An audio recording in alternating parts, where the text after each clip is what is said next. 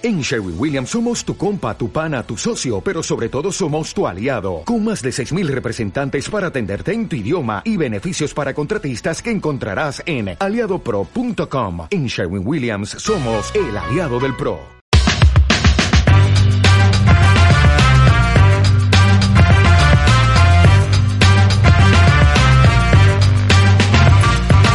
Hola, soy Ana Vallabriga, escritora a cuatro manos con David Zaplana de novelas de misterio. Bienvenidos, bienvenidas a mi podcast.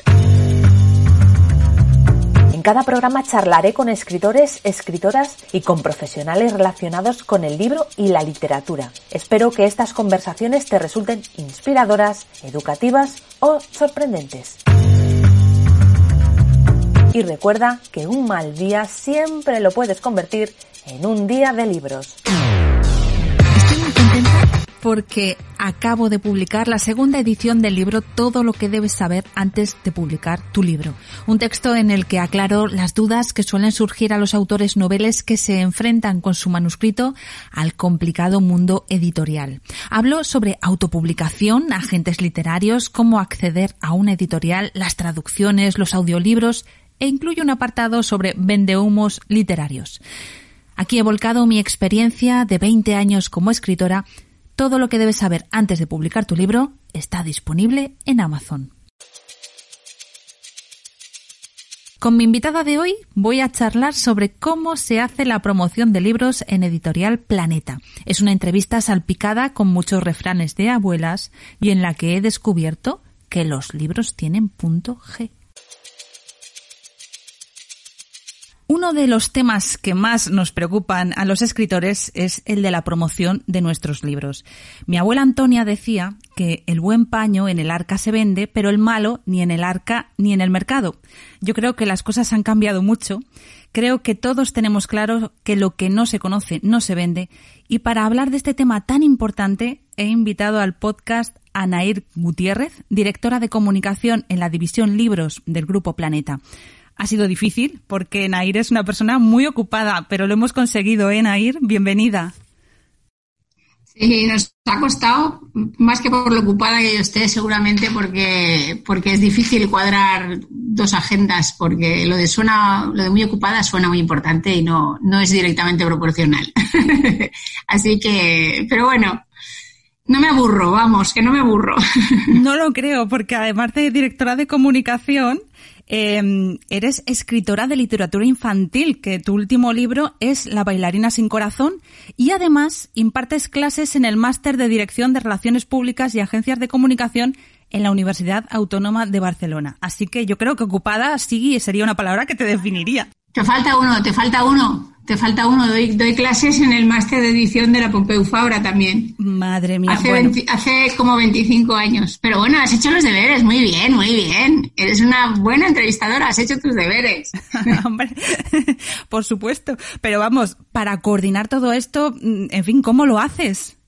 Bueno, eh, una cosa es lo que todas la, la, el multitask que una hace con su, con su horario y lo que dan las horas del día, etcétera, y otra cosa es la parte de coordinación de comunicación, que es lo que hago en aquí en la división de librerías, que es lo que vendría siendo eh, my one and only, ¿no? Mi, mi curro por definición, ¿no? El que, bueno, sí, exactamente el que me define en realidad.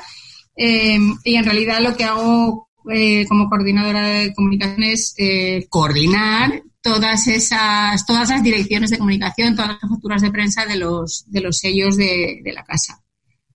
Eh, porque en realidad esto, bueno, sí, sí, todavía es tan complicado como parece, efectivamente. es tan complicado como suena. Porque aparte es un campo de minas y solamente el calendario ya es como para volverse loco, ¿no? Pero, pero bueno, bien, bien, muy bien. Sarna con gusto no pica, eso también lo decía mi abuela. Y lo del buen paño en el arca se vende, que sepas que es una frase que yo digo siempre en mis clases, porque cuando las empiezo siempre les pregunto, bueno, ¿qué, os parece que hace una persona que está en prensa de una editorial? ¿no? ¿Qué diríais que hace? ¿no? Eh, y entonces siempre digo esa frase porque digo, esto ya no es verdad, porque allá afuera hay mucho ruido, hay mucha gente vendiendo paño, hay muchos paños y, y hay que hacer ruido, no queda otra.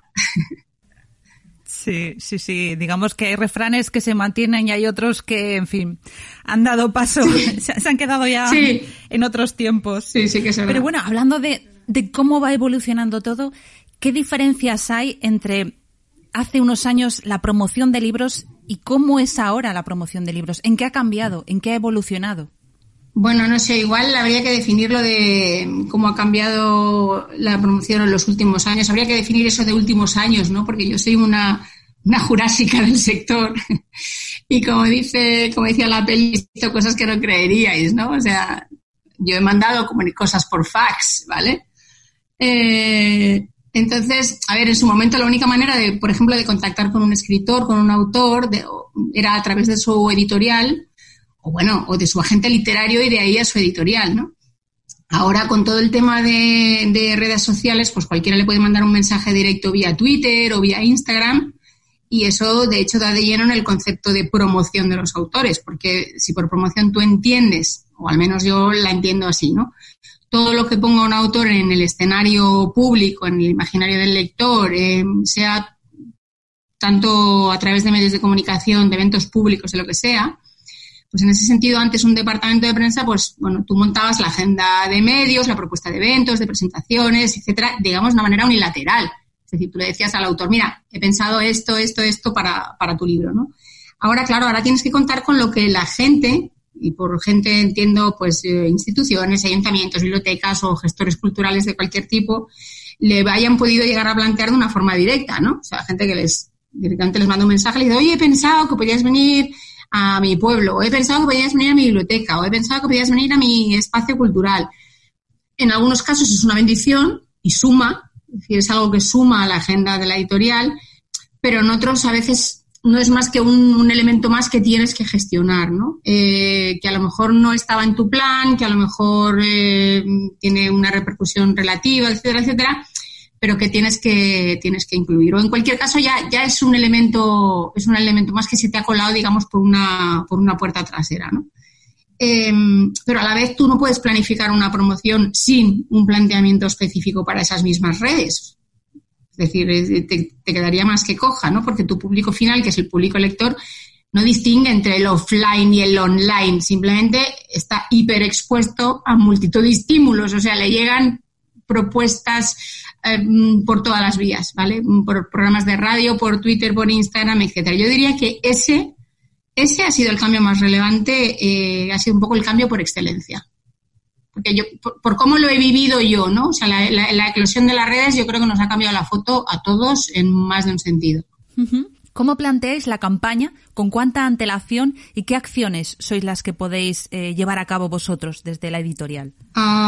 bueno, aquí hay un mandamiento básico, ¿no? Como dice el, hablando de refranes, ¿no? Como dicen los chinos, cuando rompe el trueno es demasiado tarde para taparse los oídos, pues lo que quiero decir con esto es que la, la antelación es clave, ¿vale? Em, nunca esperamos a tener el libro en las manos. La planificación empieza bien, bien seis meses antes de que salga el libro, ¿no? Pues no sé, por ejemplo, escogiendo una fecha de publicación. Es decir, es un libro que por contenido y por características podría venderse especialmente bien en, no sé, campañas del Día de la Madre, pues mira, eh, ya tienes la fecha, ¿no? O escogiendo cuáles serían aquellos ah, amplificadores o catalizadores de los primeros impactos, ¿no? O sea, escoger gente que hable, y hable bien a ser posible, de ese libro porque tú sabes que hay muchas posibilidades de que le guste, tú le se lo vas a mandar, entonces de, forma consciente estás iniciando, estás arrancando el boca a oreja, ¿vale? Entonces confías que la capilaridad un poco haga el resto, ¿no? Em, entonces, pues eligiéndole unos prescriptores, gente que tiene, por ejemplo, espacio en medios de comunicación, columnistas, colaboradores ocasionales con artículos de opinión. Eh, luego hay otro prescriptor básico que es el librero, ¿vale? Eh, pues a veces al librero se le adelantan ejemplares antes de que salga a la venta, un poco para que se enamoren del libro, lo adopten y por tanto lo recomienden, ¿no? Y luego está todo lo demás, que todo lo demás es tan importante como lo anterior, ¿no? Y se hace generalmente en paralelo, ¿no? Pero digamos que de, una de alguna manera ya es lo lógico y lo que forma parte de las herramientas más evidentes, ¿no? Que son los medios de comunicación los suplementos literarios, las revistas, la, no sé, las mensuales femeninas, por ejemplo. Otra buena razón para ir con mucha antelación, porque dadas las fechas de cierre que van, pues no sé, con la pasarela Cibeles, me explico, eh, tienes, tienes unas fechas de cierre muy, muy, muy apuradas para entrar en una revista femenina y teniendo en cuenta que las mujeres son un público mucho, mucho más lector que los hombres, pues a la hora de, de colocar tus contenidos, estos criterios los tienes que tener en cuenta también, ¿no? Em, o sea que la planificación de un libro es, es, es, mucho porque es prácticamente todo, ¿vale? Y a mí lo que me gusta es que no es, o sea, lo bonito de este empleo es que los, o de este trabajo es que no hay ningún libro igual, no hay ningún plan de comunicación igual, porque no hay efectivamente ningún libro ni ningún autor igual. Y aunque tengas el mismo autor con varios libros, sus libros son distintos, ¿no? Entonces, eh, yo suelo decir que no hay comunicación preta por té, que aquí la comunicación es siempre a medida, ¿no? Entonces eso es muy bonito de hacer en cada ocasión. Pues cuéntanos alguna promoción que hayas hecho o alguna acción que hayáis hecho que, te haya gustado especialmente o que tengas un especial cariño. Bueno, hemos hecho alguna cosa muy chula. Por ejemplo, cuando, cuando publicamos la, la continuación de la saga Millennium, que no teníamos autor porque estaba en Estocolmo, no era el, el autor era distinto de las otras sagas, ya no era de Larson, em, era de David Lagerkratz, pues eh, se nos ocurrió hacer una, claro, iba a ser la continuación de la serie Salander, ¿no? Que era como un hito, fue el libro más vendido de la historia, ¿no? Y, y entonces se nos ocurrió que había muchas ganas de, que un poco también era el claim de la campaña, ¿no? Estabas esperando esto, ¿no? Entonces, como realmente teníamos esa ilusión y esa sensación de que había mucha gente esperando eso, se nos ocurrió hacer una maratón de lectura nocturna en la Casa del Libro. O sea, abrirlo en, me parece que lo hicimos en redes, precisamente, eh, y dimos la oportunidad de que 10 lectores se pasaran la noche leyendo cuando el libro se ponía a la venta al día siguiente por la mañana, ¿no? Eh, y fue muy, muy, muy chulo. Aquello fue muy, muy bonito de hacer.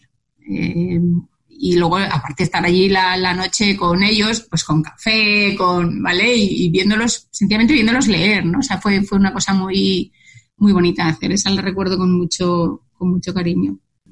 ¿Leyeron el libro entero? Sí, sí, bueno, mm, yo creo que tres o cuatro se lo acabaron y alguno se quedó casi, casi, casi a las puertas.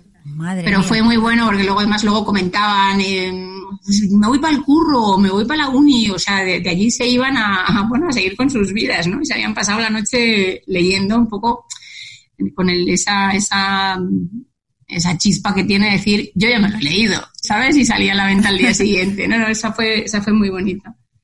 Hicimos una campaña muy chula habláis, bueno, me imagino que, que, la base para montar una campaña de un libro es pues la página web, me imagino que contactáis con, con medios de comunicación, con prescriptores que pueden ser blogueros, ¿no? Entiendo. Bueno, ya te digo que los prescriptores eh, van desde los blogs hasta hasta lo que te decía, ¿no? Una columna de opinión en, en un periódico, hasta los libreros, como decía, que son nuestro principal prescriptor. Y, y, en realidad es un poco cualquiera que hable, mm, y bueno, si habla bien llevamos para nota, cualquiera que hable de tu libro, ¿no?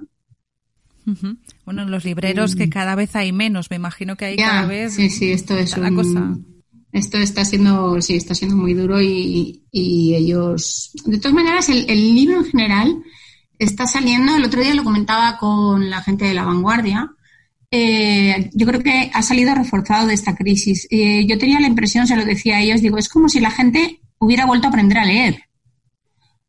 Mm, porque se ha dado cuenta de que, bueno, claro, es que el, confinamiento, por ejemplo, fue muy largo. Entonces, em, pues lo que al principio tuvo su gracia y, todo aquello que ya no sabemos de que se agotara la levadura, de que la gente hiciera eh, yoga en casa, hiciera repostería, se llega a un punto en que lo que queda siempre es lo que siempre ha estado ahí, que son los libros, ¿vale? Porque llega un punto que ya mm, no quieres ver más series, porque al fin, principio dices, uy, todo lo que voy a ver, voy a quedar, voy a... Y llega un punto que al final a donde vuelves es al libro. Y, y yo creo que hemos salido reforzados como, como sector, digamos. Yo creo que la gente es como si le hubiera dado una medallita de reconocimiento al libro, ¿no? Le hubiera dicho, oye, tío, te has portado, ¿no? Has estado aquí. Y ellos nos contaban que los viernes, de hecho, hay un artículo la vanguardia que habla de esto, que estos fines de semana de confinamiento, los, los viernes se incrementaban las ventas en las librerías. Es como que un poco la gente hacía la compra en el súper para el fin de semana y hacía la compra en la librería para, para el fin de semana. O sea que mm, Sí, sí, hay esperanza, Ana, hay esperanza.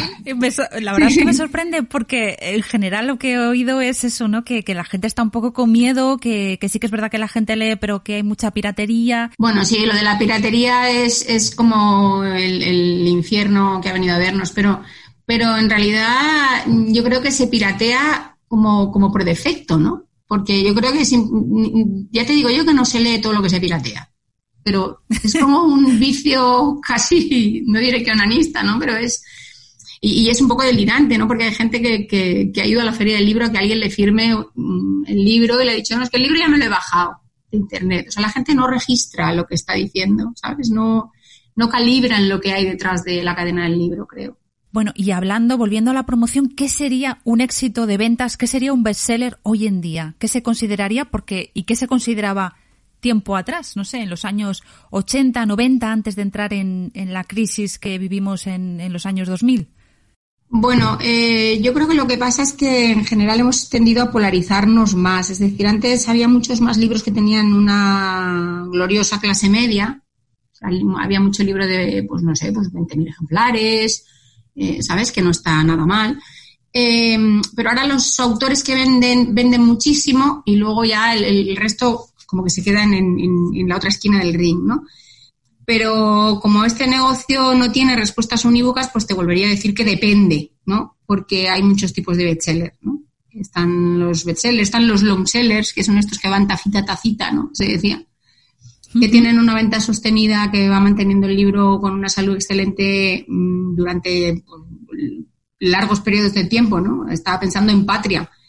Eh, Patria mm, Patria arrancó, eh, arrancó muy bien con la, desde el momento de la campaña de lanzamiento y, se, catapultó inmediatamente a, los más vendidos. Pero es que cada, cada mes iba subiendo mucho en cifras y durante dos años, pero para que te hagas una idea, ¿eh? dos años ininterrumpidamente y se publicara lo que se publicara alrededor, que yo creo que ya el resto de gente evitaba publicar hasta que se pasara el efecto patria, que llegó a llamarse el efecto patria, es como, no, ahora no, que es que sigue Fernando, en, Fernando Aramburu en, los primeros puestos, ¿no? Pues durante dos años ininterrumpidos fue el más vendido, o sea, inapelable, ¿no? llevamos como un millón de ejemplares en total, ¿no? Incluyendo bolsillo. Entonces están los que son bestseller, que tienen ese efecto de bestseller, los long seller, que siguen vendiendo, siguen vendiendo. Eh, y luego, pues ha pasado, pasó con Intemperie, por ejemplo, de Jesús Carrasco, que para ser una primera novela fue es maravillosa y fue tuvo una repercusión brutal y que sabes que luego ha acabado hace recientemente en una serie de Netflix, que es lo que le pasa a la de Fernando, que también la, ha cogido HBO. ¿Ves como sin libros? Sin, sin, libros no vamos a ninguna parte, ¿no ves, Ana? Que no, que no se va a ninguna ya, parte. Veo, ya veo. Lo que, lo que a mí me interesa saber es si sirve para vender libros. Siempre. Hay quien dice sí, sí, sí. Sí, porque el que, el que cuando llega algo como una serie de televisión no lo ha leído, hay un tanto por ciento muy alto de gente que dice, bueno, es el momento, ahora sí que lo tengo que leer. Joder, no, incluso porque no quiero ver la serie sin haber leído el libro, ¿no? Eh, y con el caso de Patria, pues en, en, Twitter hubo mucho tire de afloja, ¿no? De decir, no, no, pero el que haya leído el libro sabrá qué tal. Entonces ahí te das cuenta de, ese punto talibán que tenemos a veces los lectores, ¿no? decir, ah, no, no, mira, aquí si no has leído el libro, vete a discutir a otro lado, ¿vale? Porque, porque, porque está bien adaptada, porque no sé qué, porque no sé cuánto. Entonces yo creo que el que no ha sucumbido en dos años o en cuatro años a leerse mm, Patria, pues dice, bueno, realmente es el momento. ¿no? Eh, una adaptación de cine, una serie, siempre, siempre le dan una nueva vida al libro. Siempre. ¿Y eso lo potenciáis desde Planeta o es algo que viene desde fuera? No, no, yo, creo que ahora ya, de siempre, ¿eh? de siempre se ha trabajado muy de la mano. O sea, cuando se hace una adaptación cinematográfica, siempre te alías con. Nosotros lo hemos hecho, por ejemplo, con la gente de Contracorriente, que es estupenda, a Contracorriente Films. Recuerdo el. Eh, ¿Cómo se llamaba el libro? Eh, que ahora me viene a la cabeza Amelie porque lo compararon con Amelie, em, de David Fuenquinos, ya, ya me acordaré. La delicadeza ¿vale? E, era como la, actriz era Amelie Nothomb, que era la misma de Amelie, por eso se me ha cruzado Amelie.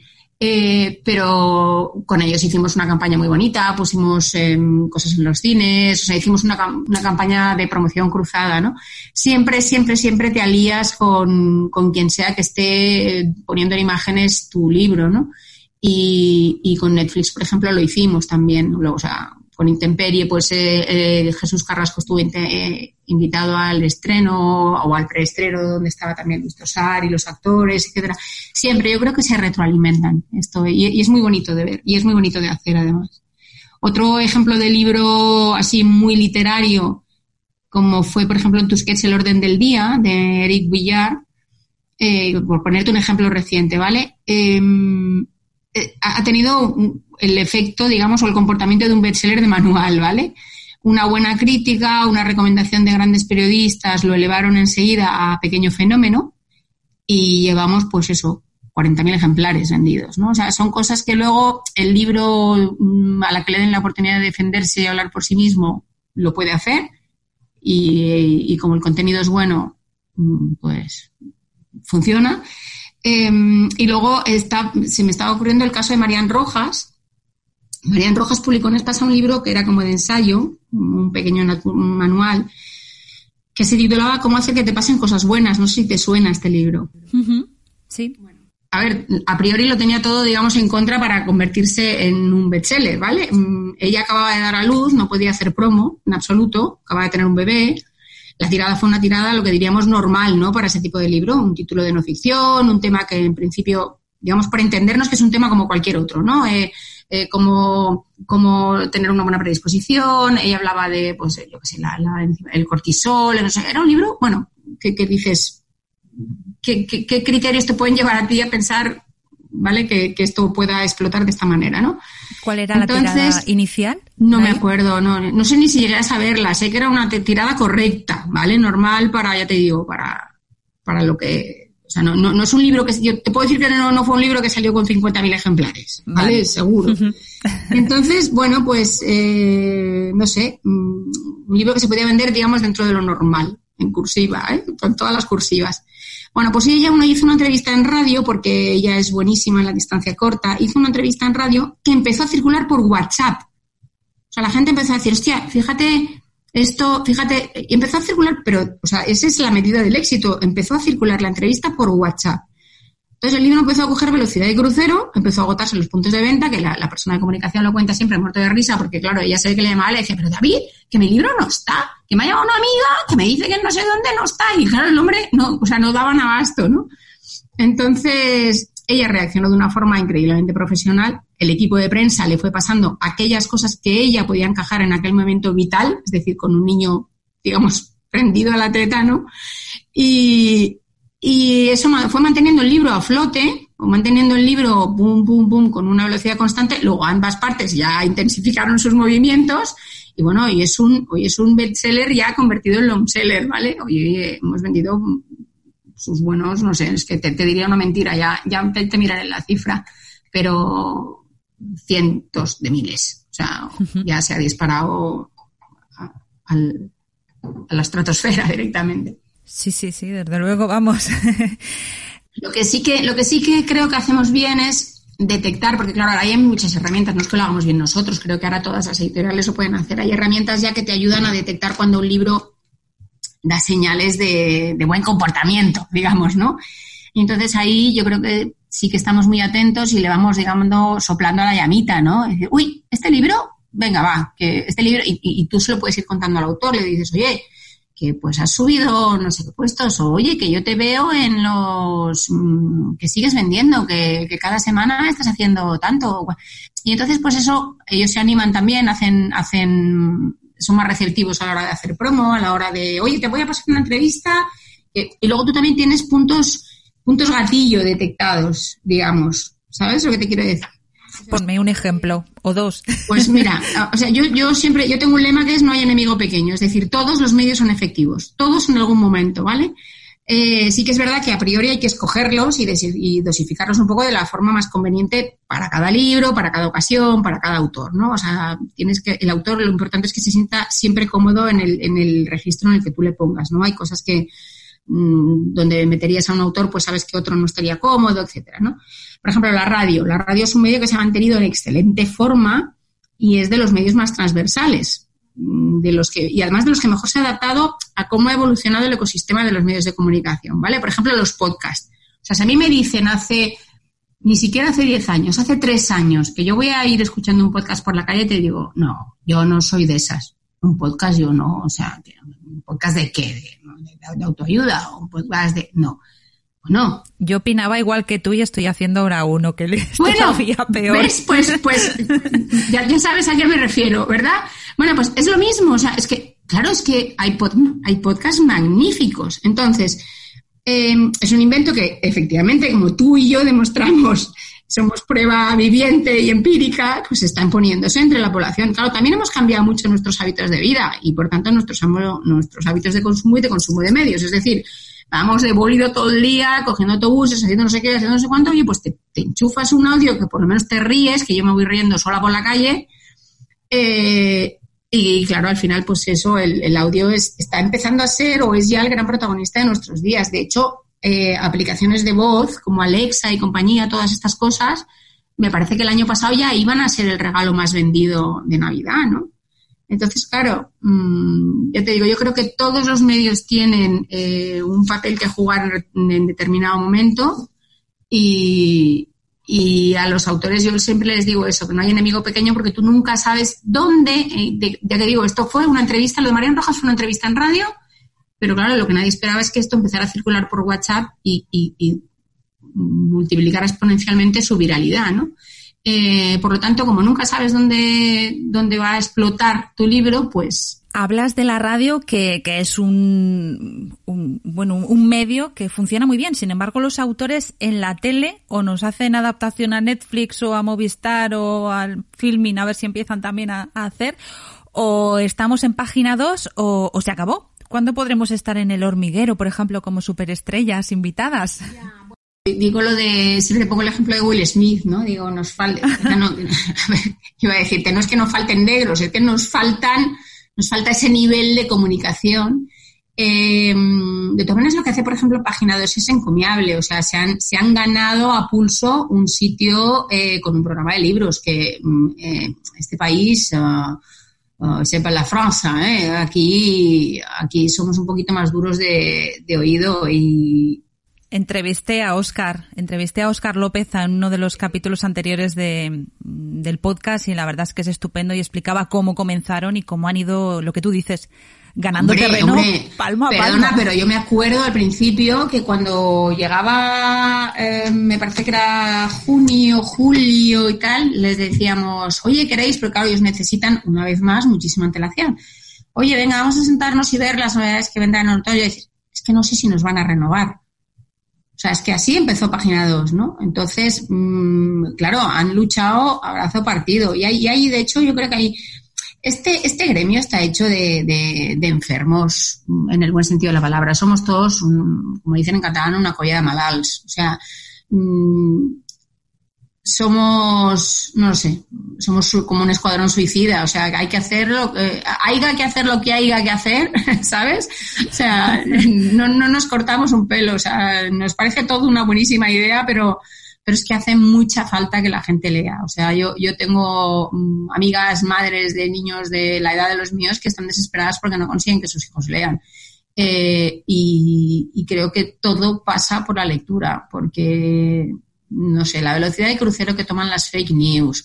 Eh, todo esto pasa porque es que la gente no lee.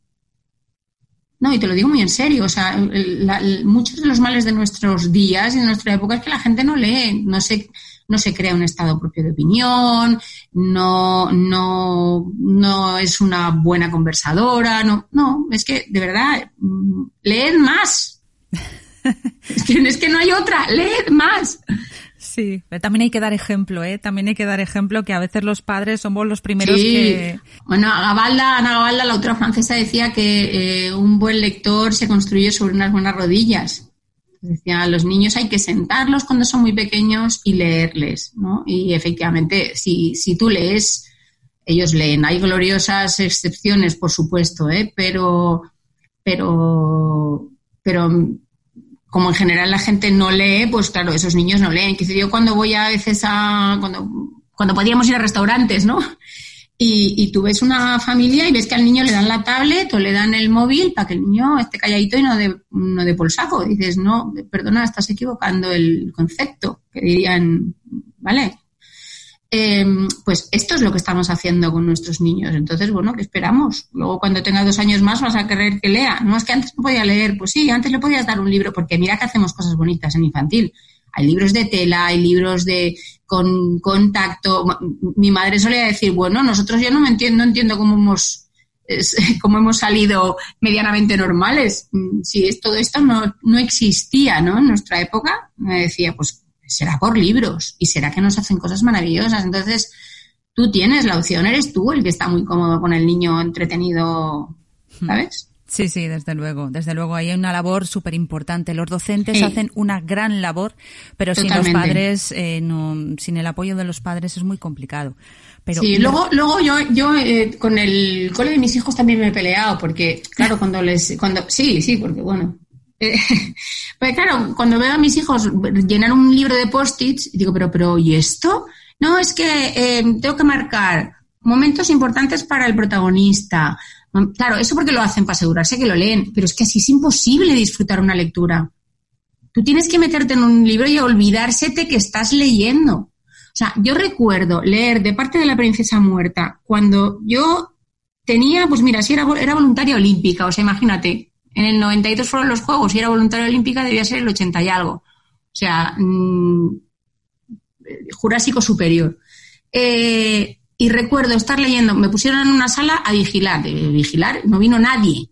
Con lo cual pasé cinco horas seguidas leyendo. Cuando salí a la calle, yo estaba leyendo de parte de la princesa muerta, no creo que se me olvide jamás. Cuando salí a la calle, que estaba en el CCCB, que es el barrio gótico y tal, o sea, si, si a mí se me hubiera cruzado un elefante con una princesa, eh, por, es que no me hubiera sorprendido, estaba tan metida en el libro, claro, cinco horas leyendo seguidas, bueno, vamos, era como mi, como mi, mi, sueño, mi sueño húmedo, ¿sabes? Por excelencia, cinco horas sin que nadie me interrumpiera leyendo. Eh, pues no me hubiera sorprendido, porque yo estaba ya dentro del libro, ¿sabes? Entonces, eh, yo creo que eso es, ya no sé a qué venía porque he perdido totalmente el hilo, pero... Del placer de la lectura, estabas hablando. exactamente. Entonces, claro, yo creo que eso, eso falta.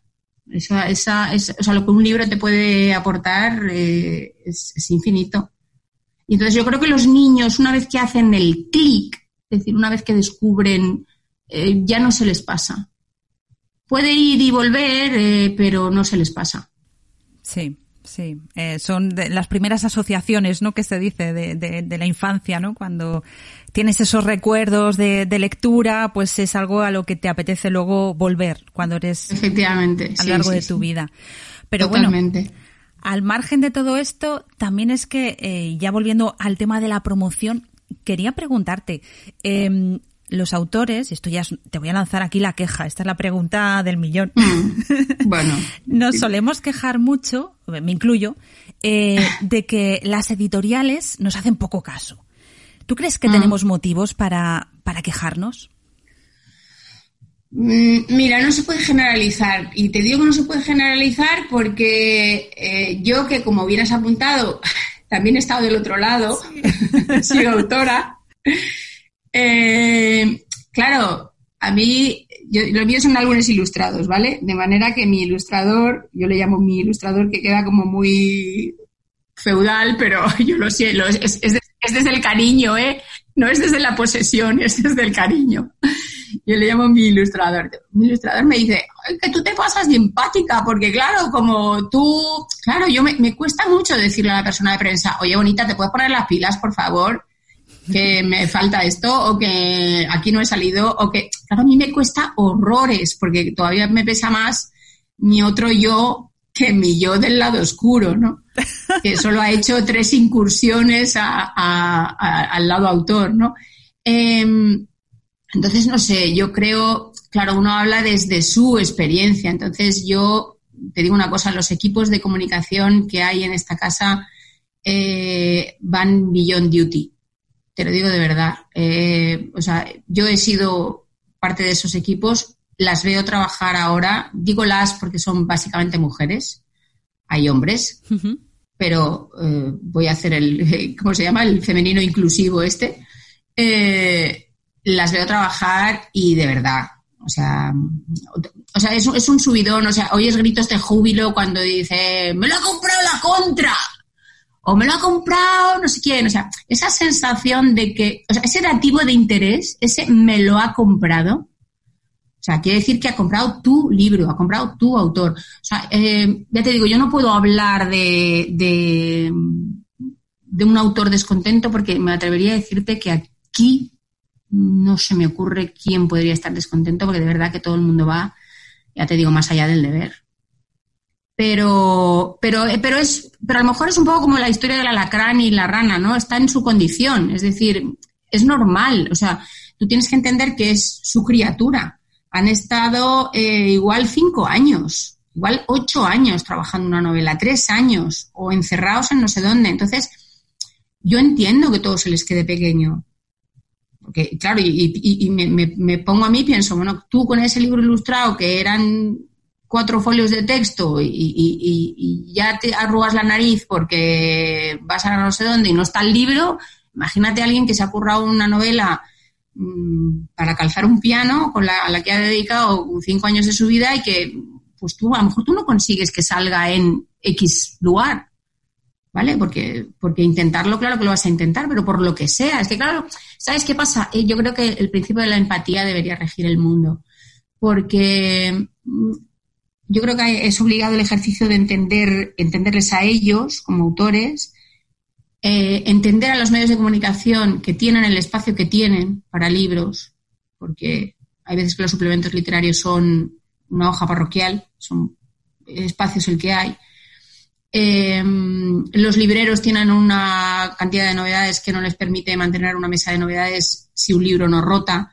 Es decir, ya te digo, el principio de la empatía como, como baremo para regir el mundo me parecería lo más adecuado, porque mm, mm, bueno, Víctor Hugo decía que si la razón estuviera solo en uno de los lados, los juicios no durarían tanto, ¿no? Eh, es ese, ese difícil ecosistema en el que todo el mundo tiene un poquito de razón, ¿no? Pues que la promo podría haber ido mejor, sí, pero que a lo mejor no ha sido culpa de nadie, pues también, ¿no?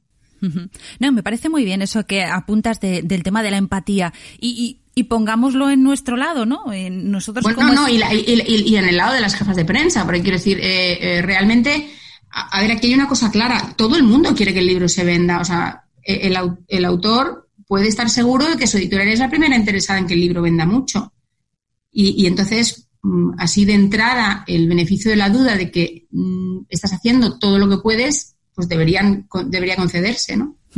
Hombre, también me imagino que habrá presupuestos asignados a cada uno de los libros dependiendo de la tirada, dependiendo del sí, anticipo. Sí, sí, sí, sí, todas esas variables lógicamente se tienen en cuenta.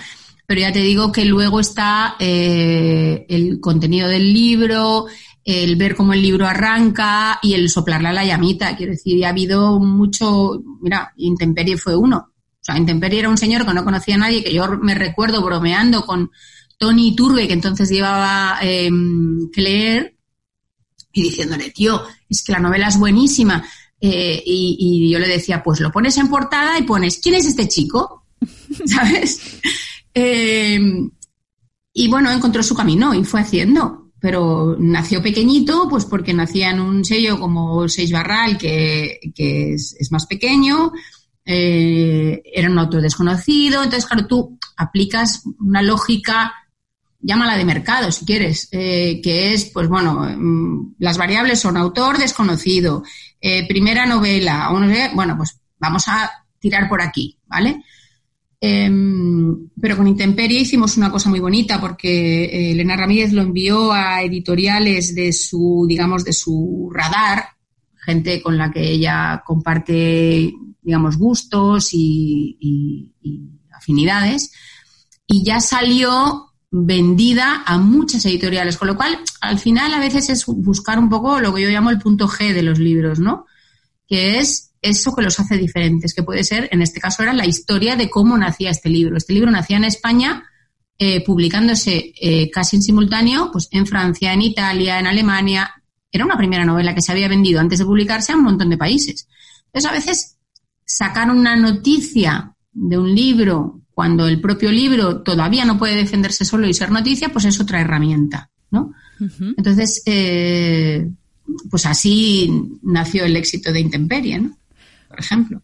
Me, parece muy interesante lo, lo, que has aportado y te diría que nos dieras algún consejo, ya pasándolo al otro lado, ¿no? Lo que te decía de la empatía. ¿Qué puede hacer un autor por impulsar eh, el libro? Más allá de lo que haga la editorial, sino él por sí mismo o ella por sí misma. Bueno, el, autor de un libro o la autora de un libro son los mejores embajadores de su libro, ¿vale?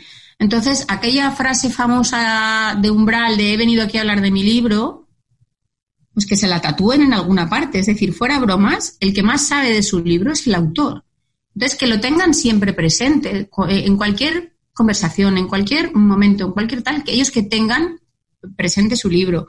Eh, que se deje aconsejar por los equipos de la editorial, porque por lo que te decía, al fin y al cabo comparten el interés por razones obvias, que es vender muchos ejemplares. Y, bueno, pues aquella máxima que te decía antes de no hay enemigo pequeño, que siempre que sea posible, em, y en esta época de combustión instantánea que vive la comunicación, nunca sabes dónde explota la chispa, pero que no dejen ningún medio para atender, porque, porque de verdad, mm, venga, vamos con las abuelas y sus refranes. Un grano no hace granero, pero ayuda al compañero. O sea, todo aquello que vayas sumando eh, es algo que te llevas. Yo creo que ahí es el consejo que daría, básicamente me lo quedo. Vale, y luego está ahora muy de moda el concepto de marca personal. ¿Existe la marca personal del escritor y, cómo se potencia eso? Ah, a ver, yo creo que la marca personal la tenemos todos.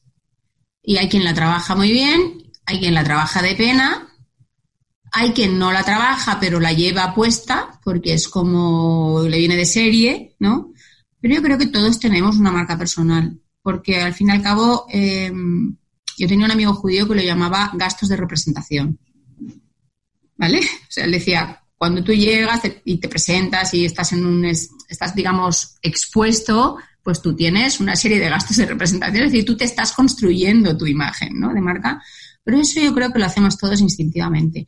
Em, luego los autores tienen que contar con lo que con la imagen que de ellos den los medios de comunicación, porque a veces, y tú lo sabes, a veces un, titular un poco torcido, una cosa, eh, no, es que yo exactamente no dije eso, cosas así, pues eh, te la construyen desde fuera a lo mejor te construyen una, una imagen que no es bien bien la tuya, ¿no? Pero yo creo que lo que es marca personal la tenemos todos.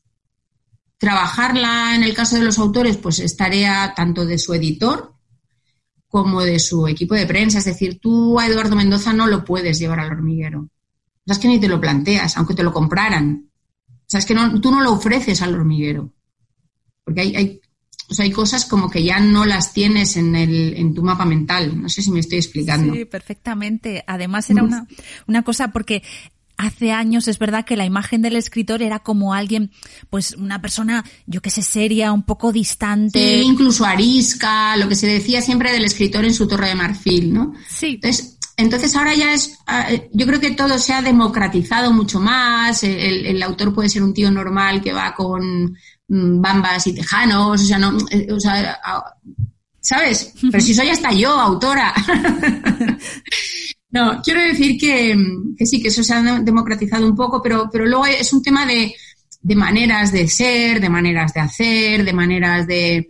Es decir, hay autores que tú los llevas al hormiguero y funciona por ambas partes, hay química, eh, pero hay autores que tú sabes que no encajarían, que posiblemente ellos no te los vayan a pedir nunca, pero tú tampoco se los vas a ofrecer. Es decir, es una entente cordial ¿eh? en la que un poco todos sabemos dónde están nuestros ¿sabes? Nuestros límites, digamos, ¿no? Sí, estás hablando de, autores, de ver si encajan o no encajan, pero bueno, una de las últimas preguntas que, quería lanzarte era qué pasa ahora con el tema de, los seudónimos, que, bueno, se ha puesto relativamente de moda, ¿no? Ah, sí, se ha puesto de moda. Bueno, pues me interesa esa parte. Tampoco muy de moda, tú sabrás más que yo de esto, pero promocionar a un autor que trabaja con seudónimo, que escribe bajo seudónimo, tiene que ser bastante complicado, ¿no? O eso bueno, me parece. ¿sabes qué? Vuelvo a aquello que te decía de que lo bonito de este negocio, eh, aunque lo de negocio es, a veces es un oxímoron, pero lo bonito de este negocio es que no hay manual. ¿Sabes? Eh, a lo mejor te puede dificultar mucho la comunicación o no, no sé, mira el caso de la trilogía de Elena Ferrante. Es que estaba pensando en ella también, sí. Claro, es que tú dices, a ver, tú, tú vas a cualquier parte y dices, mira, una historia mm, que atraviesa eh, dos, o sea, que, que, protagonizan dos amigas en el Nápoles de 1900 no sé qué y se extiende en el tiempo hasta tal. Y dices, bueno, mira, o sea, esto va a vender. Y la autora además seudónimo, dices, ¡buh! Y sin entrevistas, ¡buh!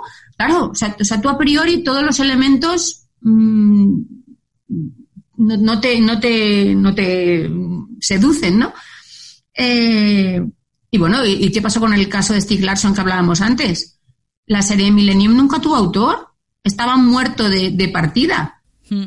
Y fue el libro más vendido. Fueron, no sé si 100 millones de ejemplares en el mundo, seis de ellos en lengua española, sin autor. O sea, no es que fuera seudónimo, es que estaba muerto. No existía. ¿Por qué funcionó tan bien? ¿Ahí cuál cuáles fueron las claves? Bueno, ahí hubo un poco de todo. Hubo un punto prescriptor que, si no recuerdo mal, eh, fue vino en gran parte de Sergio Vila San Juan y la vanguardia, creo recordar. eh, tuvo ese punto prescriptor. Luego la persona de, y vuelvo a los grandísimos equipos de prensa que hay en esta casa, la persona que llevaba comunicación supo jugar muy bien la baza de lo que había sido eh, el personaje del escritor, es decir, un tío comprometido con los temas sociales, que se había metido a investigar eh, temas muy turbios, que se barajó durante un tiempo si habría muerto o lo habrían muerto. Em, entonces supo jugar esa baza. Estaba arrancando la novela sueca en nuestro país, que era como. Se acuñaron unos titulares como muy. que ahora nos parecen curiosos, pero que se acuñaron en aquel momento, ¿no? La, novela que vino del frío, el thriller que vino del frío, ¿vale? Eh, y pilló, lo pilló todo de su vida. De su vida, de su vida me refiero de subidón, no de cuesta arriba, ¿vale? Y luego las novelas eran magníficas. La protagonista, la protagonista era, o sea, nosotros cuando recuperamos el, el o sea, cuando salió la quinta parte, hicimos como un pequeño estudio de mercado, ¿no? Quisimos tomar un poco la temperatura, que era lo que la gente recordaba más, que era lo que, lo que, lo que decíamos antes de los libros, ¿no? ¿Cuál había sido la experiencia de lectura de la gente que había pasado noches sin dormir? O sea, que porque allí se decía que ellos, se decía, joder, llegado a la oficina, es que ayer no podía dejar de leer, ¿no? Y la más recordada era Salander. Entonces, con ese pedazo de protagonista, ¿no? Es que yo, bueno, y luego hubo una, lo que decíamos de los artículos de opinión, de pronto apareció un artículo de Vargas Llosa en el país, que creo que se titulaba, o sea, imagínate, si me acuerdo, creo que se titulaba Larga vida a Salander o algo así, que bueno, te faltaban espaldarazos, pues aquí tienes otro, ¿no? Firmado por Vargas Llosa. Entonces, claro, fue, mm, fue un éxito sin precedentes en la historia de la edición, lo de Millennium. Y no tenías autor. Y ya te digo, lo de Ferrante, vamos, más de lo mismo. Entonces, quién sabe. Te puede hundir, te puede favorecer, pero, pero si has hecho los deberes y has encontrado un buen punto G, pues igual, igual te sale bien. ¿Se puede predecir el éxito en que, con todo lo que vais? Por eso te decía que el negocio editorial es un oxímoron. Ya te podría decir como el pensamiento navarro, pero no quiero ofender a los navarros, porque ahora está, está esto del humor muy complicado. Pero, pero negocio editorial es un oxímoron. O sea, es que, bueno, claro, vas a, vas a echarlo todo, vas a darlo todo, pero, o sea, si tuviéramos la fórmula, estaríamos haciendo otra cosa, no estaríamos haciendo libros. De todas formas, lo que está claro es que una buena promoción ayuda mucho. No, no, lo que está claro es que sin promoción, mm, olvídate. Sí. Olvídate, o sea, a ver, publicar viene de hacer público. Ahí estamos todos de acuerdo, ¿no?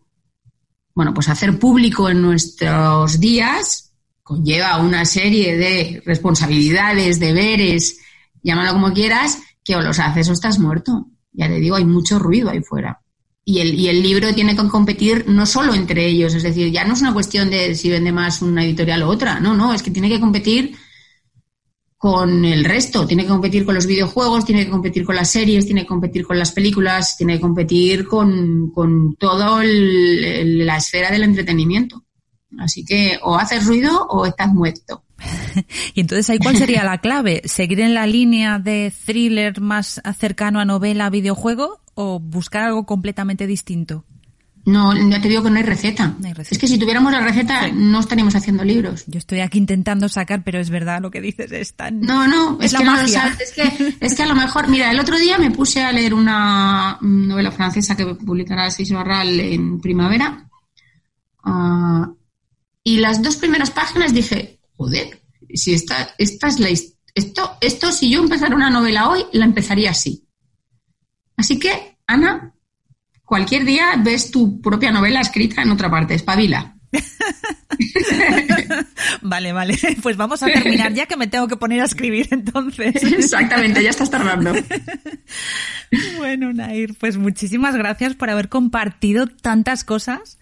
Y bueno, a mí la verdad es que espero que la gente que nos esté oyendo se vaya con tanto como me voy yo. Yo desde luego me voy directa a escribir, pero vamos, con, con muchas ideas y, y conociendo un poco mejor cómo funciona todo esto este mundo tan complejo. Vale. Eso está bien. Bueno, Nair, pues muchísimas gracias por habernos acompañado en este día de libros. Gracias. Muy bien, muchas gracias. Chao, chao. Si el podcast te ha gustado, me encantará que lo compartas en redes, que le des a me gusta, que dejes tus comentarios o que te suscribas a mi canal.